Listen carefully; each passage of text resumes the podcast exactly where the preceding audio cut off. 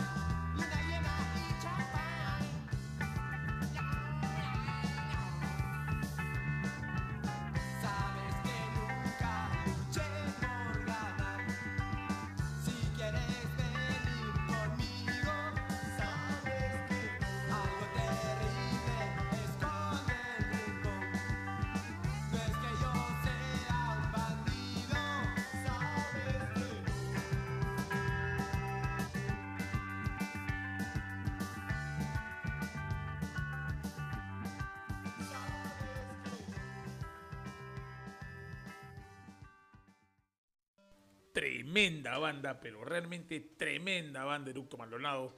Yo tuve la suerte de, ir al reencuentro de, de, después de muchos años, un gran concierto en la noche de Barranco. Fui con mi hermano, estábamos en primera fila, fue un día de semana y no saben cómo me pude haber divertido escuchar una banda tan buena que hace muchos años no tocaba y que es una lástima que se terminó separando, ¿no?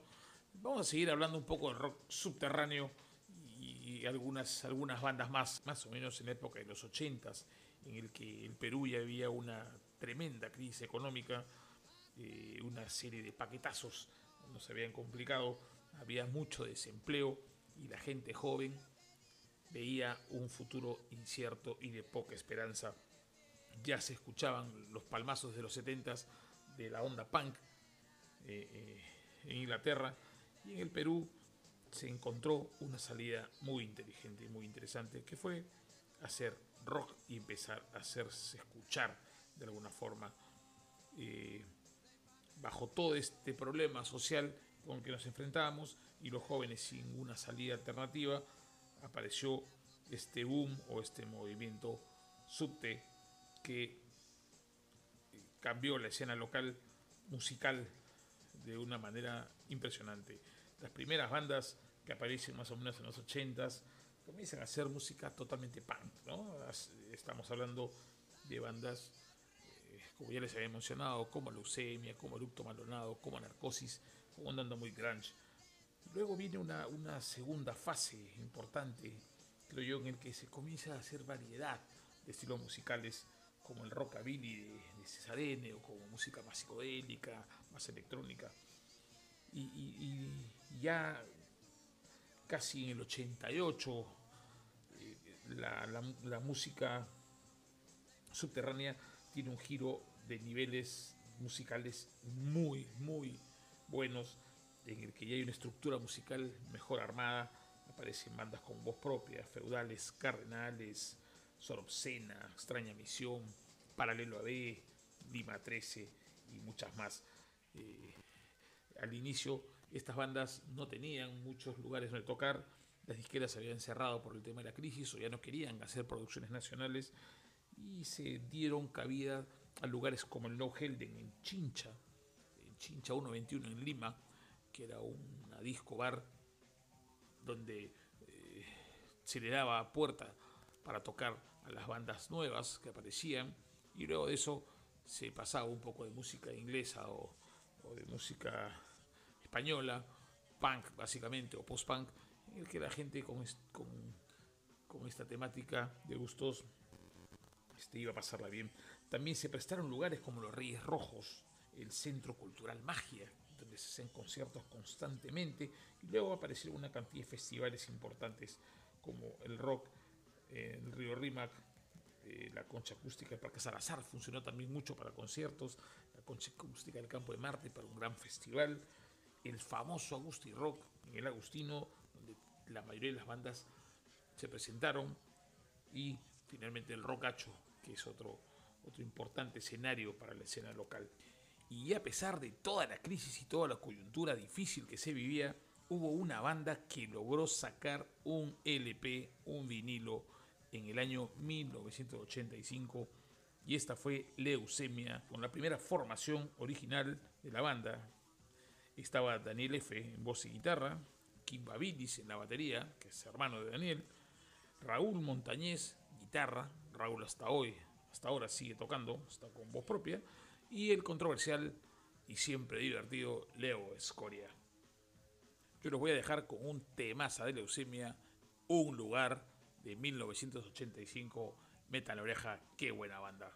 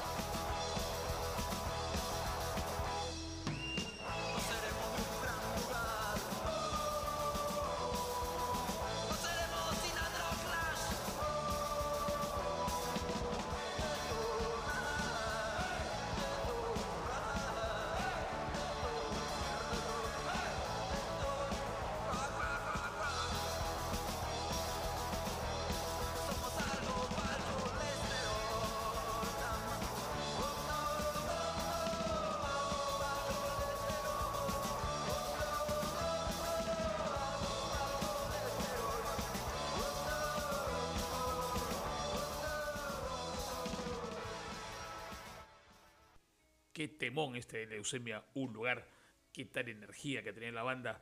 Eh, hasta el día de hoy Daniel F sigue como solista. Y como ya les había comentado, Montaña está tocando con voz propia, que es otra banda muy, muy importante. También aparecieron otras bandas, ¿no? Como Delirios Crónicos, por ejemplo. Narcosis del famoso Huicho, también con pelo madueño, cachorro en el bajo, y su emblemático Sucio Policía, un tema bien controversial para la época, o, el, o el tema Quiero ser tu perro, una versión local de la famosa banda Parálisis Permanente española, Guerrilla Urbana, por ejemplo, una banda muy, muy buena, con unas letras muy, muy interesantes, y los brillantes Escuela Cerrada, bastante más sofisticados, incluyendo saxo en su música, luego de la movida fuerte punk, y como les comentaba, la estructura que se comienza a manejar con las bandas que hacen post-punk, crean eh, un estilo mucho más sofisticado, con un mejor sonido, mucho más limpio, con una temática diferente y es donde aparece esta banda, vamos a decirlo así, casi líder al día de hoy en la onda post-punk, que es voz propia. Tiene más trayectoria, tiene más años que muchas bandas, sigue vigente, siguen tocando, siguen sacando discos. Un saludo para Miguel Ángel, quien hace poco me mandó un disco autografiado, el último disco de la banda, muy bueno está. Hay un tema que para mí es importante y que además es un tema, eh, vamos a decir, insignia de, del grupo se llama Espejo Quebrado, fue uno de los primeros temas que ellos sacaron, que es un disco que creo que es una canción que vale mucho la pena escuchar. La voy a poner ahora para que sientan esa diferencia entre la energía del punk que hacía Leucemia o que hizo Eructo Malonado también, como les escucharon en otra canción anterior, y lo que hace Voz Propia, que es un estilo mucho más pulido, mucho más oscuro, además, este, con otra temática diferente. Así que vamos con Espejo Quebrado de voz propia.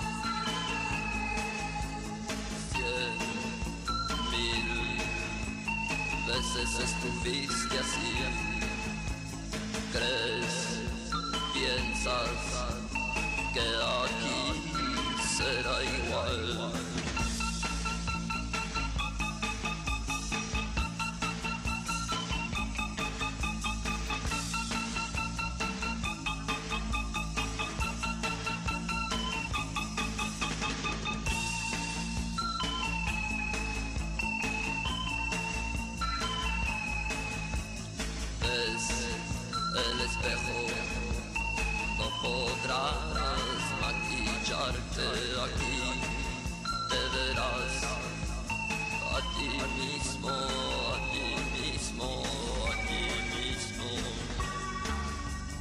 Vomitando te verás así, vomitando hasta morir, vomitando te verás así.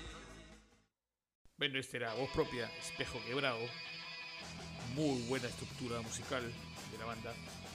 Y esta es casi la segunda camada de lo que se llama rock subterráneo, en el que ya aparecía el post-punk y el rock gótico y empezaron a darse otros estilos musicales, ya saliendo del punk. Luego de post-punk ya vendrían las bandas haciendo hard rock. Yo tuve la suerte de poder vivir la época del rock subterráneo, de haber experimentado, además tocando con una banda en muchos de estos lugares, de haber vivido la problemática del momento y de haber experimentado la forma de protestar del momento y de ser escuchados a través de la música. Fue una de las experiencias más gratas que tuve en la vida, haber descubierto lo subterráneo, haber ido a los conciertos, haber conocido tanta gente, haber escuchado tanta música y además haber compartido y haber sido parte de este movimiento musical tan importante para la escena local, vamos a decirlo, no comercial. Al día de hoy todavía quedan algunas bandas tocando. Hoy todavía hay algunos que siguen luchando, que están tratando de salir adelante de un mercado lamentablemente con poco apoyo. Yo estuve tocando muchos años con una banda llamada Extraña Misión. Estuvimos en el concierto de rock no profesional que se hizo en el campo de Marte y creo que tuvo una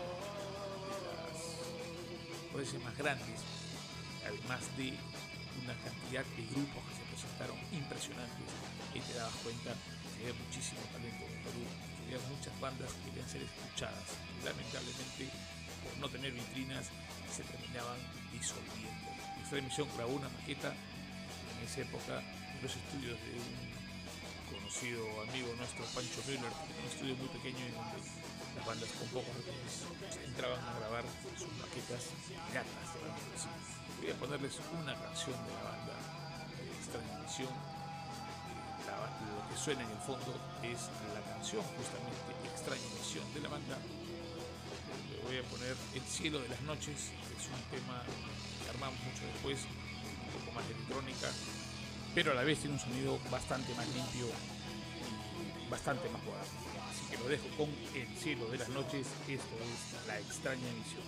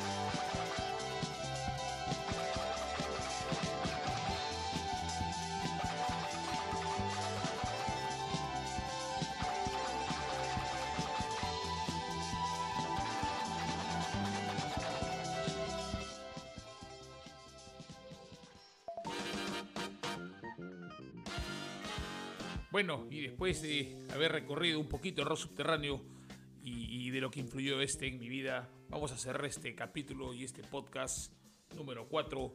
Muchas gracias por escucharnos, a seguir cuidándonos. Esto es de música viajera y yo soy el Rodby.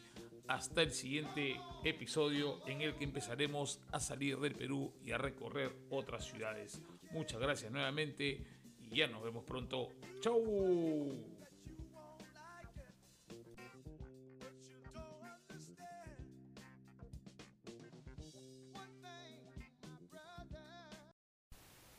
Este programa llega gracias a De Mamey, comida callejera. Puedes whatsappearlos al 942-732-661. Los pollos a la brasa más sabrosos, salchipapas, salitas picantes, barbecue, costillas, hamburguesas y todo lo que te puedas imaginar en De comida callejera en San Martín, Pueblo Libre, 942-732-661.